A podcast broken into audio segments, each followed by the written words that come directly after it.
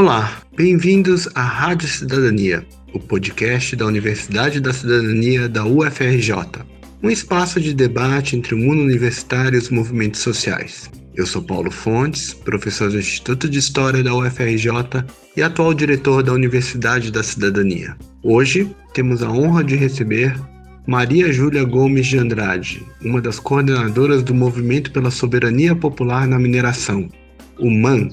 Maria Júlia será entrevistada por Dulce Pandolfi, historiadora e membro da equipe da Universidade da Cidadania, e por Rodrigo Sales Pereira dos Santos, professor do Instituto de Filosofia e Ciências Sociais da UFRJ.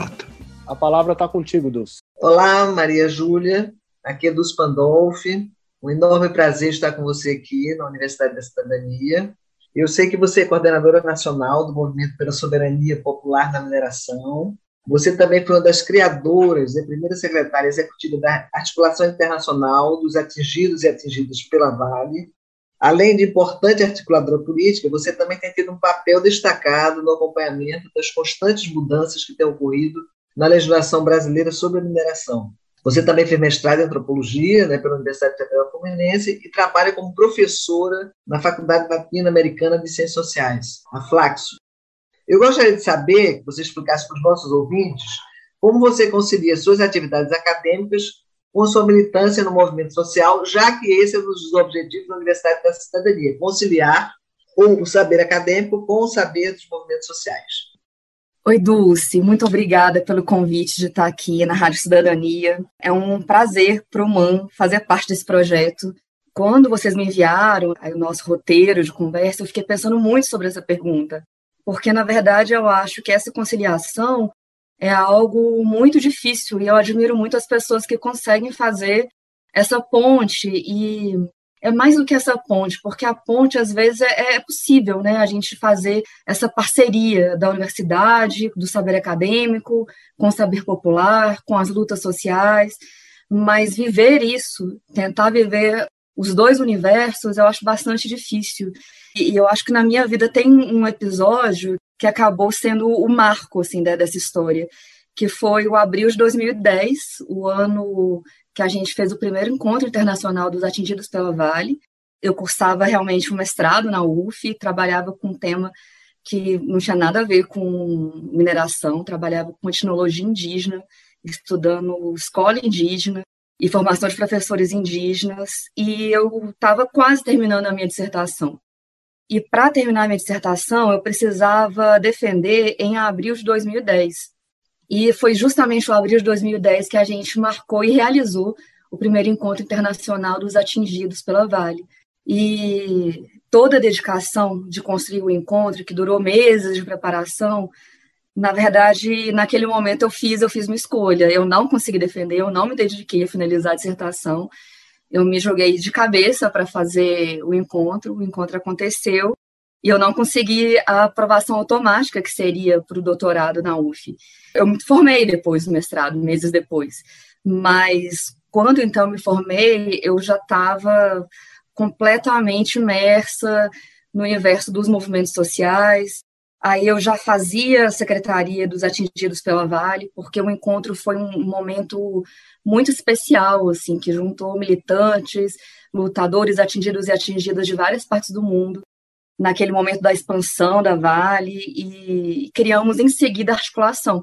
Então, eu assumi a Secretaria da Articulação e eu também me tornei, naquele mesmo ano, militante do MST, a convite do MST do Rio.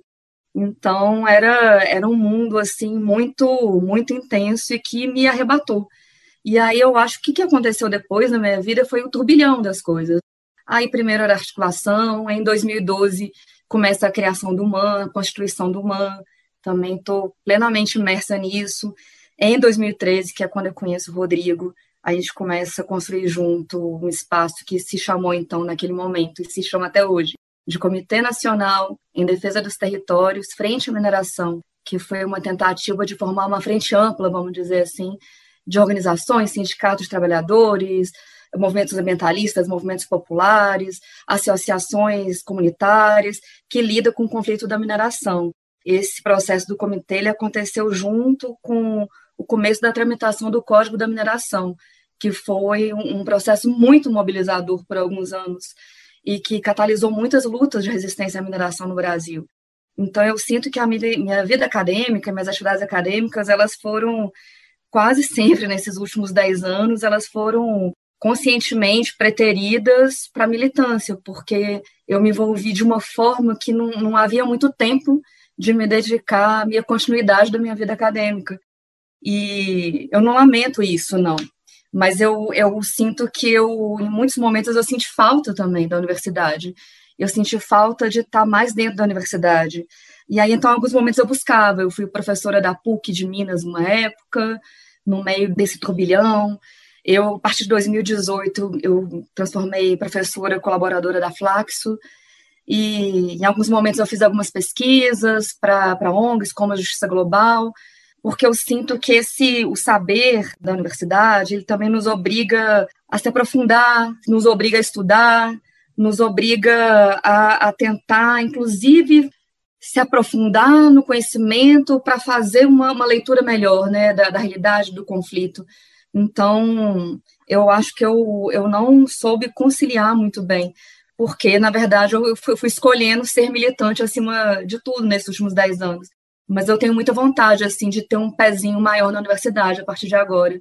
Eu sinto que isso me ajudaria, inclusive, a ser uma militante melhor. Você já falou né, da criação do, do, Movimento pela Soberania Popular na Mineração, ele é criado no Pará, né, em 2012, mas eu queria que você explicasse um pouquinho, porque a gente sabe que esses movimentos também eles têm tensões com outros movimentos sociais e com o próprio movimento sindical. Se você percebe essa tensão e se existe, como é que ela se dá ou não se dá? Então, eu mencionei brevemente que o MAN, que é o Movimento pela Soberania Popular na Mineração, que é uma sigla que ela não ela não se corresponde automaticamente, mas a história do MAN explica essa sigla. Esse movimento ele começa a ser criado no Pará no enfrentamento do que é o projeto Grande Carajás, que é o nosso principal projeto de mineração do Brasil, maior projeto de extração de minério de ferro do mundo, que existe então há mais de 30 anos. Começou assim oficialmente em 84. E ali essa região do sudeste do Pará é uma região que é um barril de pólvora, né? É uma região de altíssima concentração de latifúndio, é exatamente a região onde aconteceu o massacre de Dourado de Carajás em 96 e outros massacres que não ficaram tão conhecidos. Então é uma região que a luta pela terra, ela foi uma marca fundamental desses últimos 30, 40 anos também. Então a, a luta contra o latifúndio, a luta pela terra, ela se misturou muito fortemente nessa região do sudeste do Pará, com a, as questões ligadas ao conflito da mineração, em especial e, e diretamente ligada à Vale. Esse é, o, vamos dizer assim, o carro-chefe do, do conflito na região. Então, desde os anos 2000, movimentos, especialmente o MST do Pará, mas não só, eles começaram a organizar ações diretas, ações de enfrentamento direto, que passavam por parar o trem, parar o trem da Varre, parar a ferrovia, a estrada de ferro Carajás. E em 2007 aconteceu uma grande ocupação dos trilhos, bem impressionante, que ela não é tão conhecida no Sudeste, mas que ela durou 45 dias, que reuniu 5 mil pessoas. Quem organizou, principalmente, foi o MST do Pará. O trilho da, da Vale corta assentamento do MST. Mas outras é, associações e, e movimentos locais, eles também se uniram nesse momento da ocupação do trilho, em 2007, com muita atenção, as pautas eram muito ligadas às questões ali diretas do, dos problemas do dia a dia causados pela mineração, e esse é o marco do nome MAN, que aí então junta, e como era uma luta puxada pelo MST do Pará, mas não só, eles chamaram aquele momento a luta do MAN, a luta dos movimentos atingidos pela mineração. Em 2008, eles repetem uma outra ocupação, que dura um pouco menos de tempo, agora junto com os garimpeiros, uma, uma parcela dos garimpeiros de Serra Pelada. Essa região do Sudeste do Pará é também a região onde está localizada a Serra Pelada e, e tudo que, que a gente sabe que significou, né, esse boom da mineração ali do ouro, aquela loucura da corrida pelo ouro, mano a mano ali nos anos 80. Tudo isso é essa região. E então, também em 2008, nessa ocupação, o nome MAN, ele era o nome usado. Não era usado o nome do, movimento dos trabalhadores na mineração, que, que os garimpeiros se articulavam nessa sigla. Não era o nome de uma associação local do Pará, não era, não era nem próprio nome do, do MST. Eles tentaram dar uma ideia de que precisava existir uma luta maior, que não fosse só de um movimento em torno do tema da mineração. E esse processo, então, que começa em 2007, ele segue ali com o nosso marco fundador, que é uma reunião que aconteceu em Paraopebas, que é a cidade onde está localizado o projeto Carajás, né, exatamente nessa região, em 2012. Então, quem são esses fundadores do MAN? Os fundadores do MAN são militantes, já militantes, que já acompanhavam o conflito de mineração em outras partes do Brasil, também no Pará, e eles se reúnem e tentam conversar ali sobre essa ideia de que a mineração tomou um, uma proporção no Brasil de importância é, econômica, de número de conflitos, de aumento da extração no último período, que tem a ver com, com a expansão muito intensa dos anos 2000, de uma extração muito maior. Essas pessoas, eu fiz parte desse grupo, que eram militantes do MST, que eram militantes da Caritas, eram militantes de associações locais, eram militantes todos de alguma outra coisa. E esses fundadores, então, se jogam nessa, fundadores, vamos dizer assim, esse, esse, esse grupo, ele se joga nessa ideia, nessa concepção de que para lidar com o tema da mineração no Brasil, era necessário que tivéssemos no Brasil um movimento de caráter nacional, ou seja, que buscasse unificar diferentes lutas. Passo a palavra para Rodrigo agora, que vai fazer também algumas perguntas para você. Maju, já pelo menos desde 2015, os eventos desastrosos na mineração, Mariana e Brumadinho em particular, estão produzindo um outro cenário para a gente. A gente teve mudanças também do ponto de vista da regulação pública dessa atividade. Né? Hoje existe uma Agência Nacional de Mineração e o governo Bolsonaro reduziu os recursos dessa agência exatamente para fazer a fiscalização das barragens. Essa redução orçamentária ela tende a colocar em risco a vida de milhares de pessoas já que uma das funções básicas da agência é fazer a fiscalização. Como os movimentos ligados a esse tema estão enfrentando a questão da segurança de barragens no Brasil hoje? A dimensão da autorregulação das empresas, ela é a questão chave. E o que é essa autorregulação? Como funciona esse cuidado com as estruturas dos empreendimentos de mineração? As empresas contratam empresas de consultoria, pagam essas empresas de consultoria, as próprias empresas escolhem, e essas empresas de consultoria, como no caso que ficou ali então muito famoso de Brumadinho, a empresa Tuvisud, ela dá o laudo. Então, o laudo da barragem Fundão, que rompeu em 2015, e o laudo da barragem B1, que rompeu em Brumadinho em 2019, eles tinham um laudo de estabilidade. E essa questão dos trabalhadores, de novo, os trabalhadores, tanto de Fundão quanto da barragem Brumadinho, morriam de medo de trabalhar nessas duas barragens.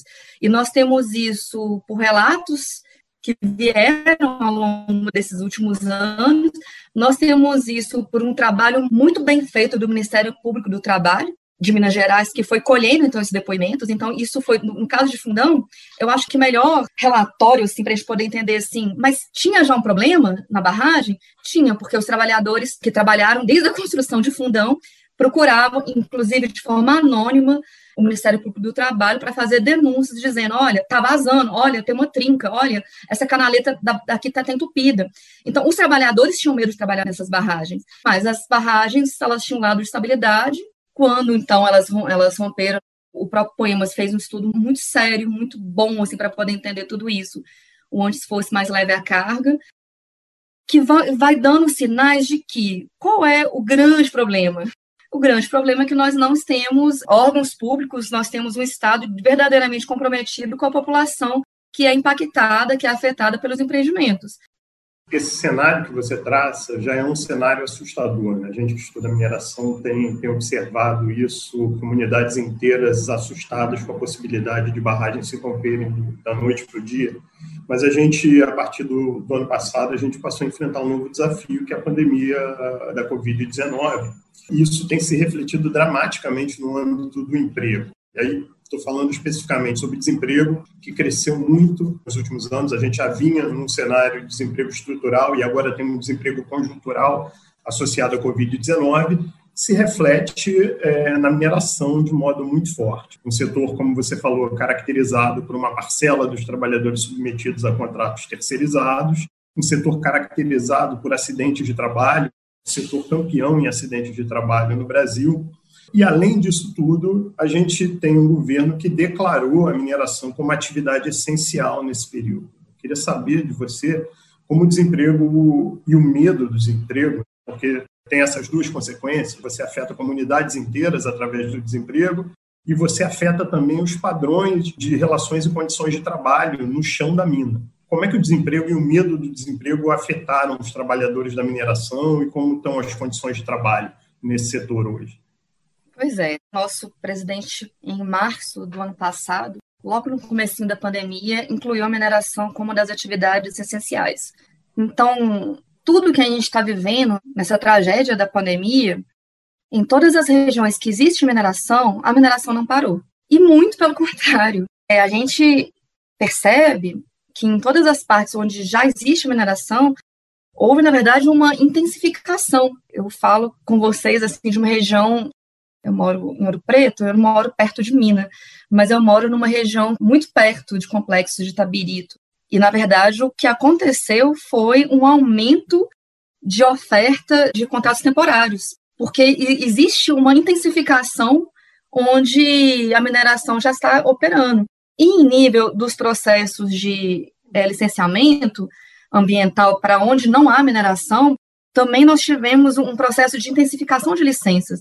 Nós tivemos aqui em Minas Gerais, isso não é específico de Minas Gerais, nós acompanhamos esse processo no Ceará, no Pará, na Bahia também, de uma forma muito acentuada, que são os processos de licenciamento agora todo online. Então, sequer tem aquela, aquele momento, por mais que seja precário, uma audiência pública não é suficiente, para que se eh, reflita, assim, vamos dizer assim, em uma audiência pública apenas a, a, vontade da população que vai ser afetada pelo empreendimento, mas é um espaço importante de participação. Se você coloca isso tudo para um espaço online, e a gente está lidando com regiões que, inclusive, não tem sinal de internet bom, que, que as pessoas, em geral, não têm internet em casa, que usa dados móveis para poder usar um pouquinho ali, um pouquinho ali do WhatsApp, porque é o que tem, nós tivemos processos de licenciamentos que foram acontecendo, então, em 2020, de formas online, reuniões de duas horas de um comitê, em uma hora de, de, de, um, de um conselho municipal de desenvolvimento do meio ambiente. Então, isso aconteceu, e qual é a tragédia? O medo do desemprego em uma região minerada é o medo da fome. Se não tem trabalho na mina, em geral, não tem outro trabalho. E isso é muito forte nas regiões de mineração. As regiões de mineração vivem essa economia que a gente vai chamar da, que é da dependência econômica, profunda a único setor, minério dependência. Não se trata só do trabalho na mina, no trabalho no chão. São os outros setores todos que vão orbitando em torno daquilo. Então, não ter trabalho em uma cidade que a mineração é o primeiro, o primeiro setor significa, muito concretamente, situações de caristia. Então, é preferível correr o risco de se infectar do que o risco de estar desempregado e passar fome, e da sua família passar fome. Pensando um pouco na característica da mineração no Brasil, ela já há muito tempo é um setor voltado para fora. É um setor muito importante para a nossa pauta de exportação, para o equilíbrio das contas públicas, em particular da balança comercial. Se a gente considera mais ainda uma nova subida de preço, que já faz a gente reconsiderar o momento que a gente está vivendo, ela se tornou um setor ainda mais essencial para que o governo mantenha as contas públicas equilibradas. Só que, por sua vez, a gente está observando uma liberalização do setor. Desde o governo Temer, e isso se intensificou no, no governo Bolsonaro, a gente observa uma entrada de capitais e de empresas estrangeiras nessa área. A gente se baseava muito na exportação de empresas brasileiras, em particular no principal subsetor, que é o minério de ferro. Acho que o exemplo clássico disso, o exemplo mais importante hoje, é a ampliação das posições dos investidores internacionais na Vale. Queria te perguntar quais são os novos atores internacionais que estão ingressando na mineração brasileira, né? talvez isso tenha um paralelo com algo que está ocorrendo no agronegócio, em termos de estrangeirização das terras. A gente pode falar numa certa estrangeirização da mineração no Brasil e qual a importância, qual o impacto disso na nossa economia e na soberania do Brasil. Acho que o ponto de partida é a gente entender que nós jamais tivemos soberania na mineração na história do Brasil. Esse é o ponto de partida. Sequer quando a Vale foi criada lá em 1942, ela foi criada realmente pensando um grande projeto nacional para desenvolver toda a cadeia do, do minério de ferro e desenvolver um parque industrial com agregação de tecnologia.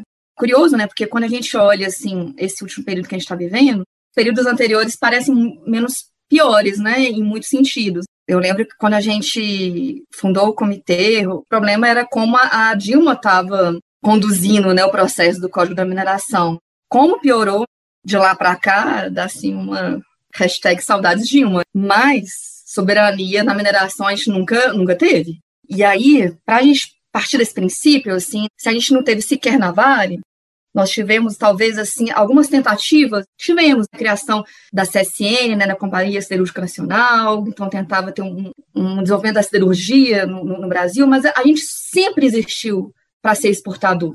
A Vale foi criada para ser uma grande exportadora, uma grande fornecedora de matérias-primas. Mas qualquer apontamento que a gente tivesse de projeto de país para o setor da mineração, também ele é bastante enterrado quando a Vale é privatizada em 1997. E da forma como foi. A Vale foi privatizada da forma que todo mundo conhece bem, com leilão fraudulento como foi, subvalorizada como foi. E as transformações acionárias da Vale foram transformando muito. Então, isso é, é muito importante, né? A gente realmente não sentir no nosso coração que a Vale é uma empresa verde-amarela e ficar feliz com qualquer vitória da empresa. Acho que o que aconteceu em Mariana arranha bastante a imagem da empresa mas ela ainda conseguiu ter uma certa noção, assim, de que tinha sido uma fatalidade. Brumadinho foi demais. Brumadinho contribuiu, assim, para tirar um pouco esse verniz, assim, de uma empresa nacional, um, essa ideia também que está por trás, que é um desenvolvimento nacional, então, que gera arrecadação fiscal, sem a menor dúvida, que gera empregos, sem a menor dúvida as problematizações que a gente faz é que tipo de emprego está sendo gerado, é em geral empregos, subempregos, empregos precários que esse setor gera? Sim, mas não, não é negar que isso, que isso gera emprego. Do mesmo modo, a arrecadação fiscal, né, nós temos o que chama de royalties da mineração, né, popularmente, que é esse tributo chamado CEFEM, que é a compensação financeira pela exploração de recursos minerais, que chama em geral CEFEM ou, ou que chama no popular royalties, vamos dizer, gera, gera uma arrecadação importantíssima para os municípios que têm a mineração né, como atividade, que tem, que tem extração no município.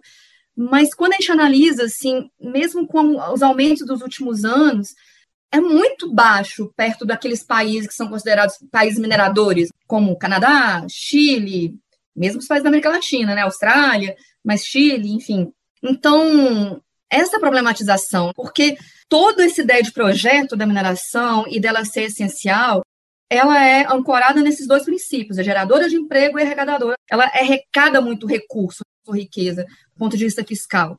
Aí, finalizando, assim, tentando pensar o que seriam apontamentos de outro modelo que tivesse a soberania como princípio. Mas a soberania, como a esquerda entende, por isso que a gente coloca o popular no nome do humano, é soberania popular, no sentido de projeto de país tem uma questão que é fundamental, que tem a ver com o lugar do Brasil né, né, nessa história toda, né, um lugar assim muito, muito periférico, muito dependente da, da exportação de matérias-primas até hoje, e que isso está ligado a uma intensidade muito forte da, da extração nos territórios. Então, é, é aquele debate que a gente tenta trazer sobre qual deveria ser o ritmo de exploração, qual o ritmo adequado para um projeto de país pensando que os minerais, todos eles são, são, são bens estratégicos e que o Brasil tem uma riqueza mineral absolutamente diversa. Tem o minério de ferro que é nosso carro-chefe, mas nós temos mais de 80 minerais extraídos no, no, Brasil e muitos deles nessa categoria de minerais estratégicos, minerais que estão associados à alta tecnologia, como nióbio, como terras raras e tantas outras coisas. O ritmo é a China está comprando mais, o ritmo é porque a Vale quer acabar com essa mina mais rápido, ou deveria ser, em um projeto de país, um ritmo que fizesse sentido para lidar com esse bem finito e não renovável que são os minerais. E aí, dentro dessa ideia de que a mineração já existe, ela é um setor importante, como você disse, né, importante no nosso balanço comercial, ele é um setor econômico importante, e ligando com aquela questão que a gente estava conversando antes, a questão do autocontrole, É outra questão fundamental que se coloca é a necessidade que tenhamos maior controle sobre esse setor, controle das estruturas, dos empreendimentos, é uma maior fiscalização e também controle do que é arrecadado, né? A gente tem também um, um índice altíssimo né, na cadeia do minério de ferro, na cadeia da bauxita de evasão fiscal, utilizando essas grandes empresas, além de elas é, terem muitas isenções né, de tributos, elas fazem muita evasão de divisas também, né? Muita, muita evasão. Então, o controle é, deveria ser da riqueza que está sendo arrecadada com aquilo, que o Estado deveria receber, e o controle das estruturas, inclusive das barragens de rejeitos. Obrigada, Maju. Obrigada, Rodrigo. Esse foi a Rádio Cidadania, um podcast de diálogo entre a universidade e os movimentos sociais. Até breve com um novo episódio e não deixe de acompanhar a Universidade da Cidadania nas redes sociais.